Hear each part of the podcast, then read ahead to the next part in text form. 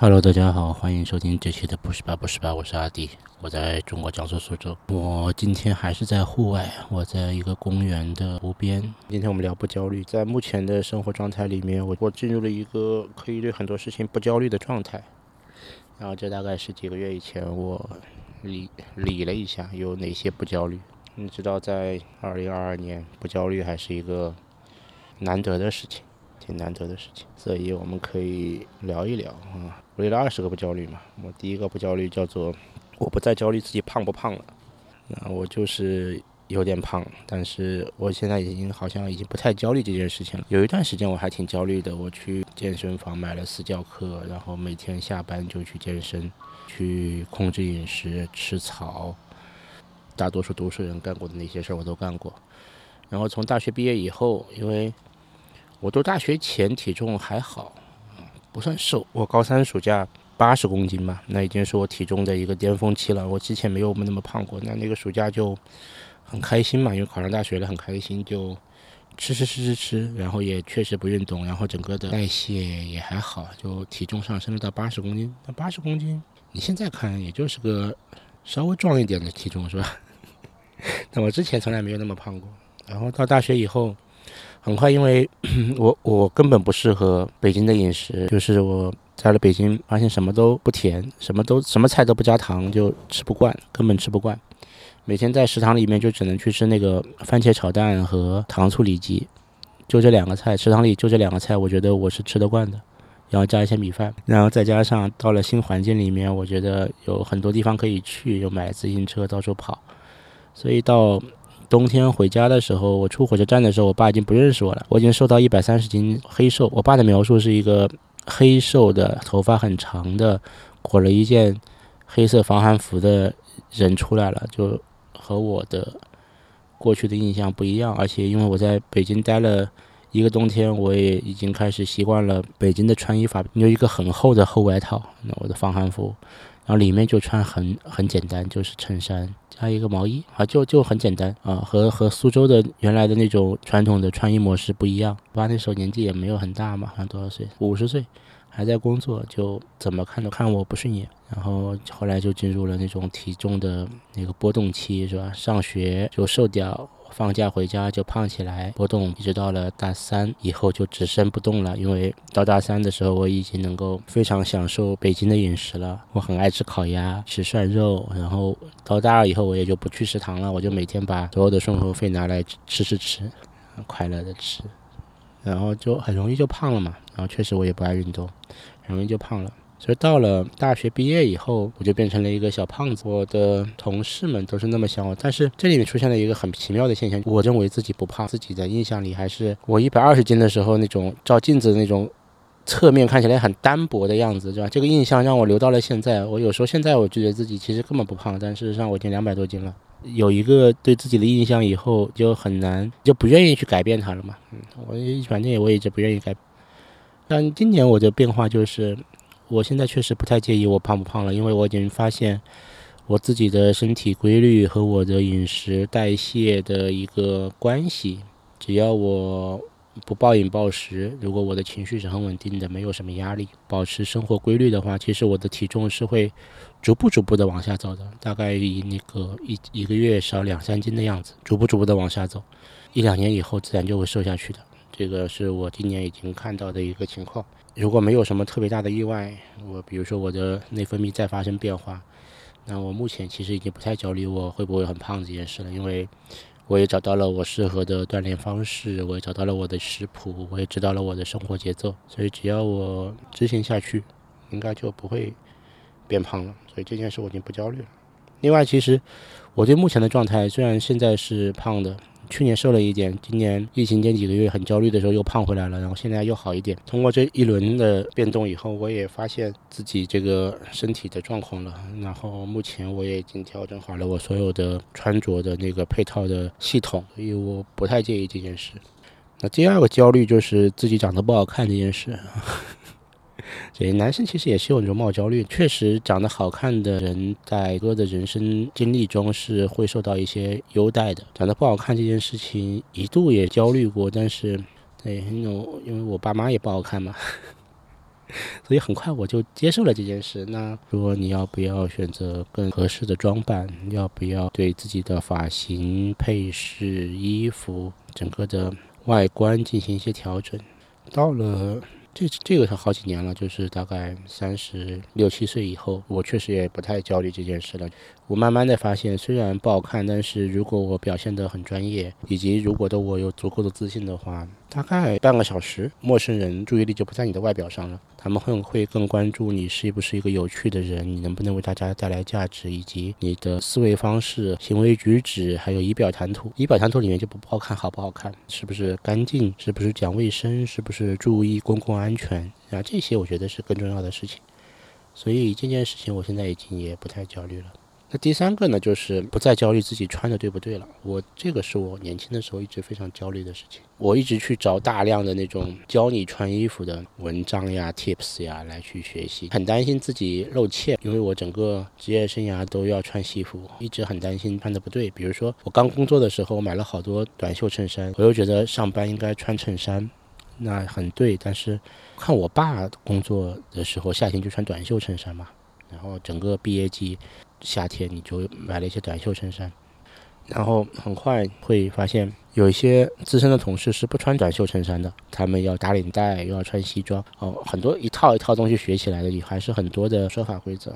那这些说法规则你习得的越多，你就知道这里面的禁忌越多。比如说，该不该穿白色的袜子，衬衫的袖子应该怎么挽，领带应该怎么打，西服这个扣子怎么扣，有各种各样的规则嘛。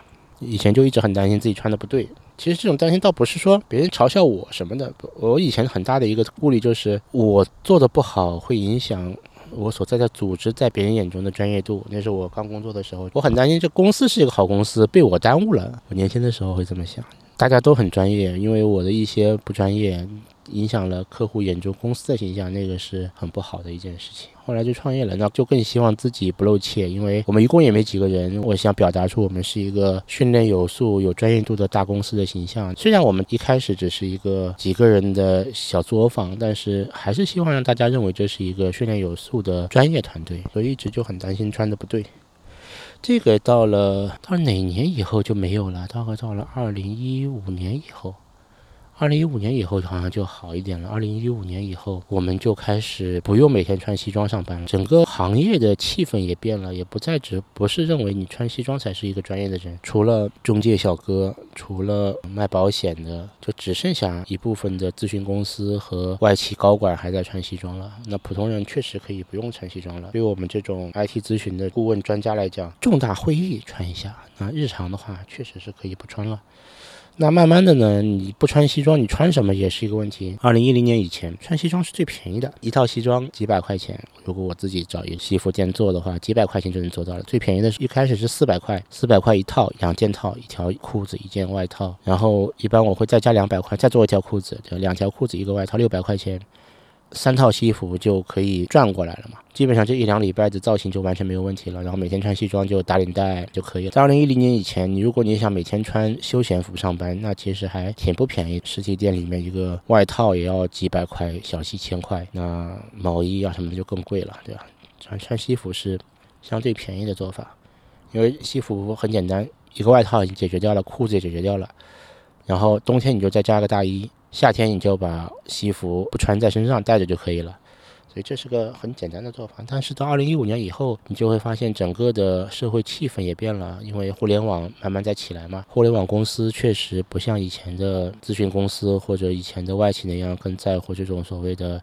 知识化穿着，他他希望你有个人风格，希望你有一个运动气息。那始祖鸟开始红起来了，那还是一样，就是穿的对不对，这也是有问题。那时候开始流行穿冲锋衣，那冲锋衣对应的一套其实还是有些规则的。慢慢的你就发现，到一个时间点以后啊，你介意的东西反而是别人不介意的。我现在工作的地方后面软件销售团队本地的主管在他的手下出去见客户，就衬衫下摆就在裤子外面的。我看到那个小朋友说，我说衬衫要塞进去。然后一分钟以后，我看到他老板，他老板也不在，我知道他为啥不在了，因为 大家确实已经不再介意这件事了。这件事让我也有很好的呃放松感，就是我们更更关心的是事情做的做好不好和事情做的对不对，不再介意你穿的有没有问题，不再是那种因为你没有打领带，所以你没办法得到这份工作或者没办法得到这个项目的时候了，大家更务实了一些。那第四个就焦虑自己，我不再焦虑别人喜欢不喜欢我啊，这也是我年轻时候的一个焦虑，就是我很希望让大家都喜欢我，做些什么事情变成大家都喜欢你的人呢？我想这可能现在是我儿子的焦虑，或者说他他未来几年也会焦虑这件事。我小时候就很担心别人不喜欢我，因为因为人还是有社会性嘛，你需要在集体中才能找到自己的自己的那个位置和存在感。所以焦虑别人喜不喜欢我，曾经是一个像乌云一样的东西，就是你一直在想这句话说的对不对，这个表现对不对，你应该如何接话，如何协作，对吧？那那什么样的反应是合适的？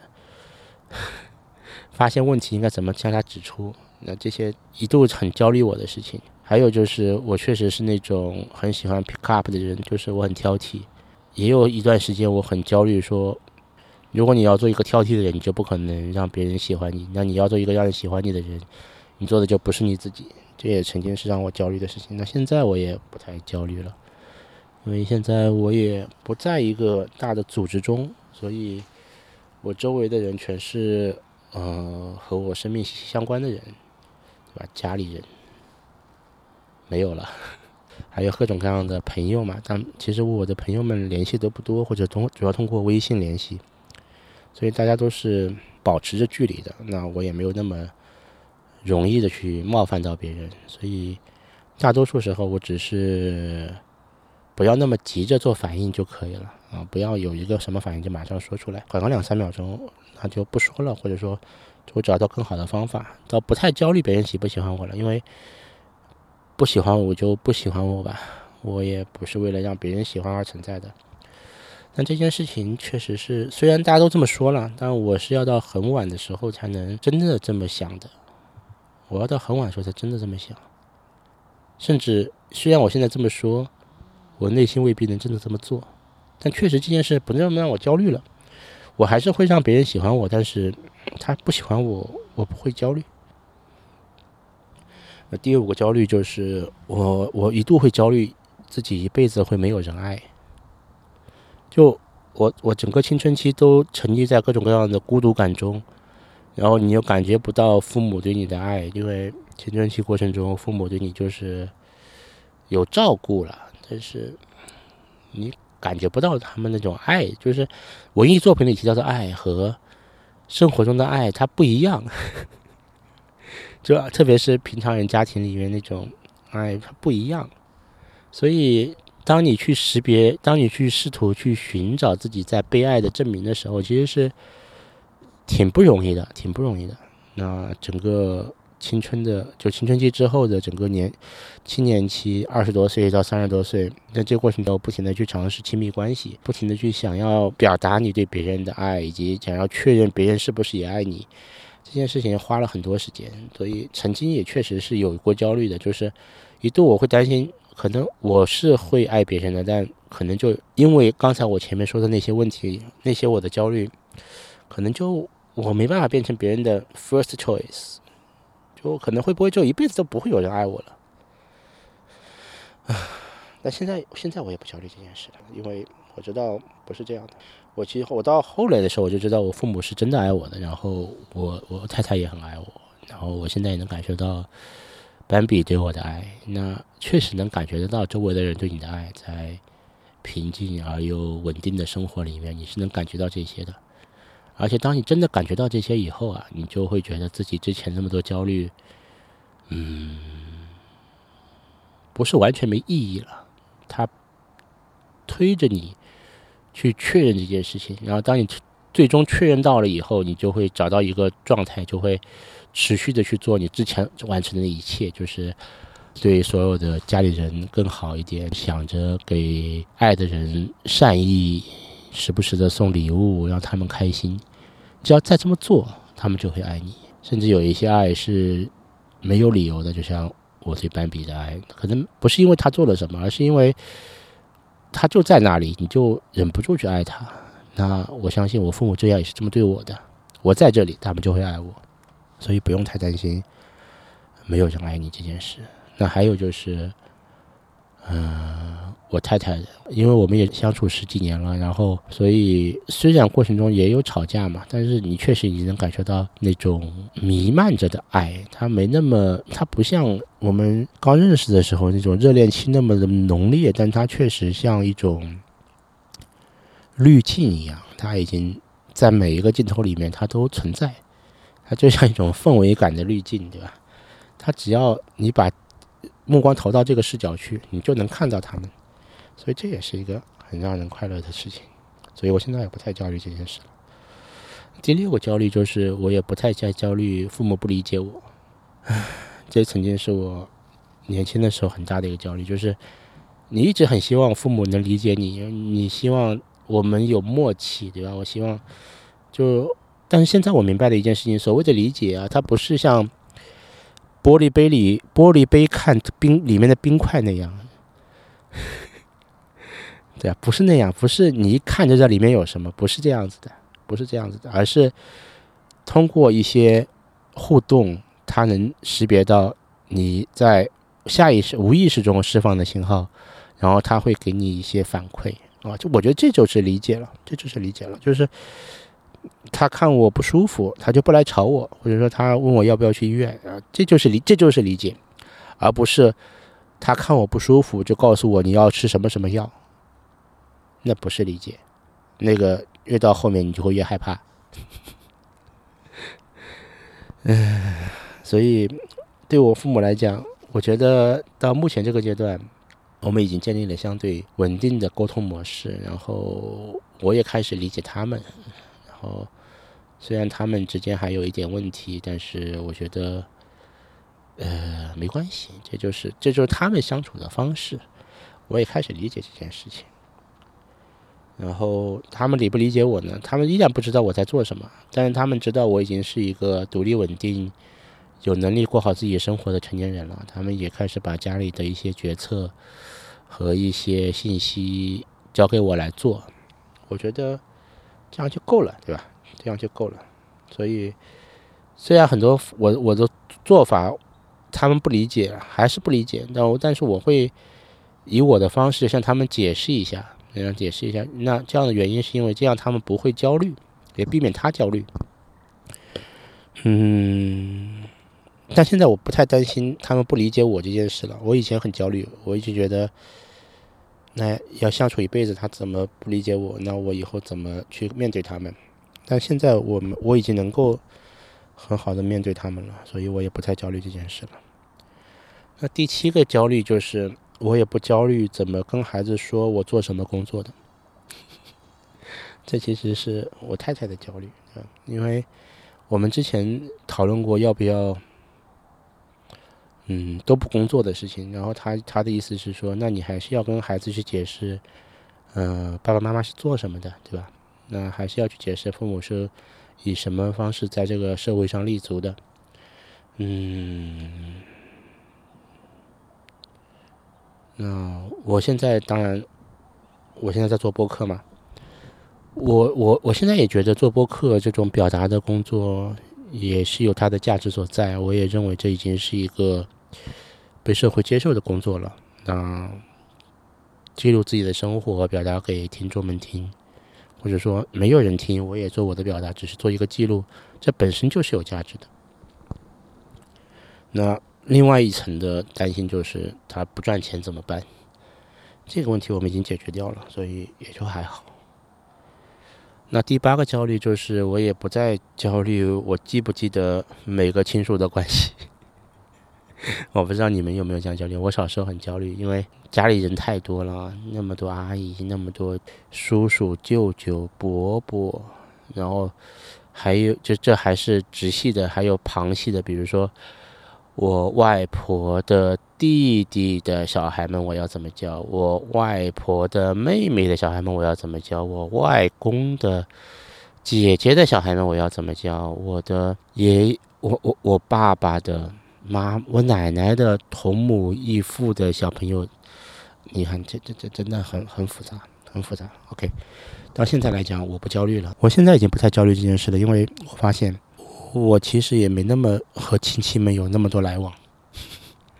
斑比出生百日宴以后，我就没有什么亲戚的交往场合了。那这个月初，我们参加了一个我表妹的儿子的百日宴，那又见了一些亲戚，就很简单，因为你跟斑比讲，就就叫奶奶，嗯，叫姑姑，叫叔叔就可以了，不用跟他们解释特别复杂的关系。不在一个大家庭里生活的时候，他不需要了解这些关系，他只需要知道这个人的代号是什么就可以了。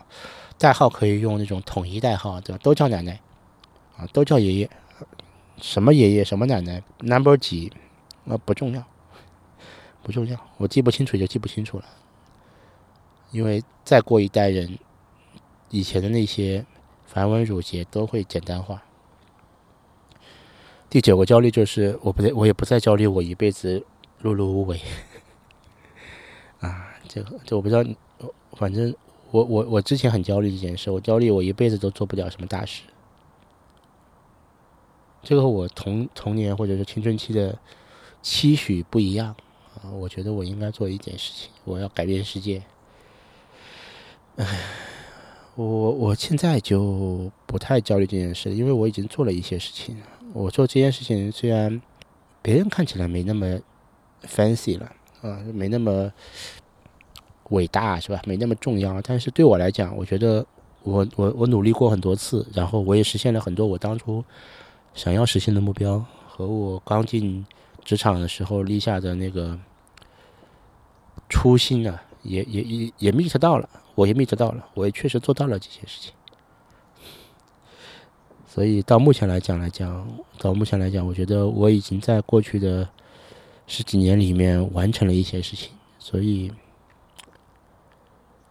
而且这些事情并不是那么容易完成的，也没有那么多人做到过。我觉得 OK 的，我我也不算碌碌无为了。我后面只要把小朋友教育好，把小朋友带得很好，就嗯，就就完成我对社会和家庭的责任了。所以这不算碌碌无为。第十个就后面几个就是和以前的工作相关的。第十个是，我不焦虑跟不上公司的步伐了啊！我现在也不跟了，我现在公司就是我，我今天黄码了，我们公司就暂停营业，那不用担心我跟不上公司的步伐。到第十一个就是不焦虑我拖同事的后腿，我现在没有同事了，嗯，特别好。就这两件事情，我想明白了以后，就就就让我确实的放松了一点，因为。我确实很担心影响别人，我确实很担心，因为自己做的不够好，自己走的不够快，担心影响到公司的步伐和造成别人的不方便。那现在没有这个问题了。那第十二个就是不焦虑自己给别人带来麻烦。啊，这也是我曾经焦虑的事情。我确实很担心自己变成别人的麻烦。那目前来讲呢，我觉得我大概已经找到了尽量收敛、不影响他人的生活方式，就是而且疫情期间就是少出门嘛，疫情期间就是少去人多聚集的地方，不要做违法乱纪的事情，对吧？不要让自己感染上，避免避免这些事情，不影响别人，不要给别人带来麻烦。那第十三个就是我不焦虑。自己答应了别人做我不想做的事情。我以前答应很多事情，其实我都不想做，或者说这不是我最想做的，或者说在我的列表里面，他们不应该排的那么前。但但但，你不想给别人造成麻烦，不想拖公司的后腿，不想让自己跟不上公司的步伐，你就得做呀，对吧？那现在我不用做了。现在我我我别人让我做这事情，第一个我就说，我需要时间判断考虑，然后第二个就会到时间我就告诉他我做或者不做，如果我不想做就不做。第十四个就是，我现在不太焦虑，我那种我需要做那种临时出现的工作，你在组织里才会遇到这个问题，你临时的就可以加一个活儿，你然后给你一个很紧的 deadline，然后你去完成。我现在没有这种问题了。我现在大概攒了快二十个录音，嗯，这今今其实今年一年我都一直在做这件事，但是我一直没有怎么发。我想我做的足够充分的时候，我就把它来放出来。所以这已经不是我的一个问题了。我也没有什么要做什么临时出现的工作了。那因为现在我没有什么安排的话，就还好。那第十五个呢，就是我不焦虑，我的 deadline 快到了，但是我还没有开始，就是拖延症的问题。啊，拖延症就没有办法，就就确实会会有会存在。然后我现在也确实已经接受了拖延症这件事，就是有些人就是会拖延，或者说有些事情对我来讲，拖延它不是一个我的恶意，我不是我不是故意拖延它，而是就是如果在我手上的话，它可能就是会到那个时间点才出现，或者说没有 deadline，它就是不会发生，因为可能它不是我想要做的工作。而且另外一个呢，就 deadline 宽大了，比如说明天要交货，今天还没有开始做。以前我有很多这样的工作，但现在我尽量不让它不出现，对吧？为什么呢？因为我现在不给自己定 deadline，我做完了，然后它就发生，它就没有 deadline 了，不会让自己变得那么焦虑，所以这也是我现在不焦虑的一件事情。第十六个呢，是刚才那个相对应的，就是我不再焦虑。我开始了，就是我，我终于开始做了，但是情绪不对。啊，我不知道你有没有这种情况，就是，就是你一直觉得这个不对，那个不对，所以没开始。但是 deadline 到了，你必须开始了，你真终于开始了。对我来讲，很多工作都是那种，你只要开始了就完成一半了。但你开始了，你就发现你这个情绪不对。你情绪有焦躁，或者你情绪不对劲，你你你你就知道这个状态就不能出一个很好的东西，然后就更焦虑。那现在我不那么焦虑了。那如果确实开始的情绪不对，那就明天再开始。啊，那第十七个焦虑就是我焦虑，我我真的很厉害，对吧？我做的真的很好，但是呢，时间来不及了。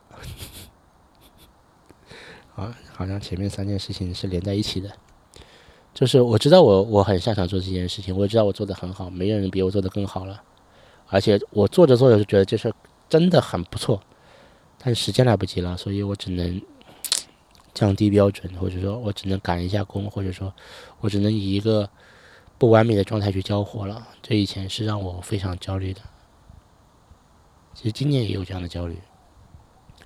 今年，今年我也有这样的焦虑，就是我年初录了好几个录音，我当时想在年初的时候就发出来，但是我又觉得这个不对，所以今年除了全民剪那期节目，我觉得很 smooth，一切都很顺畅，我就当天录、当天剪、当天发掉了。其他的录音我都没有发啊，有一些录音我录了，重新录了快十遍。啊，有有有一个录音录了十二十二遍，那这期就索性录完十二遍也没对，那就不做了，那就把那个那个选题杀掉就好了。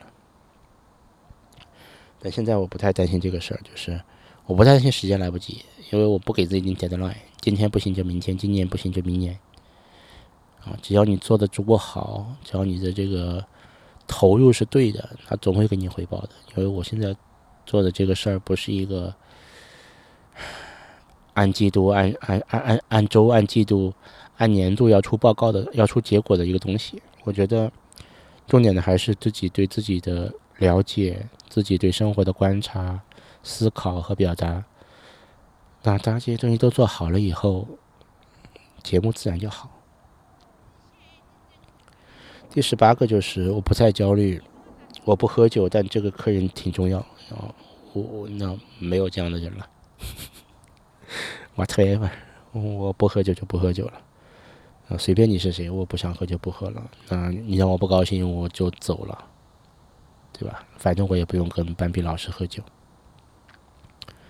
第十九个就是，我不焦虑，我不高兴，但我不能表达出来。嗯，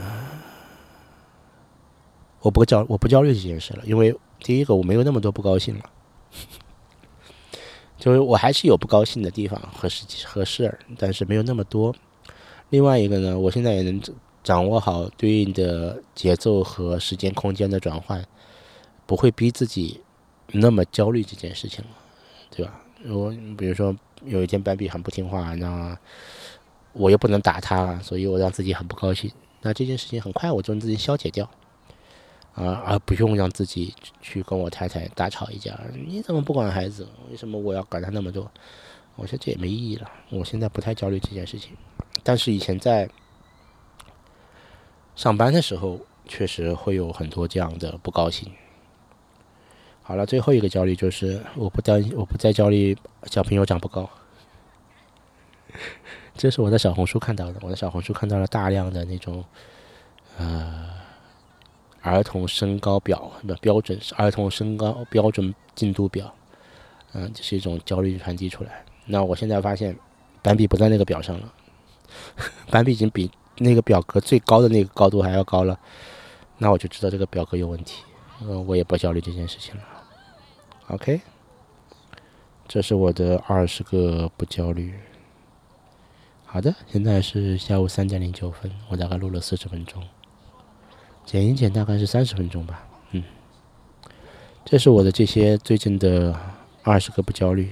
我希望听到这些不焦虑的你，你也能不焦虑，嗯，相信我，你肯定可以不焦虑的。欢迎收听破十八不十八，我是阿迪，我在中国江苏苏州，我们下次再见。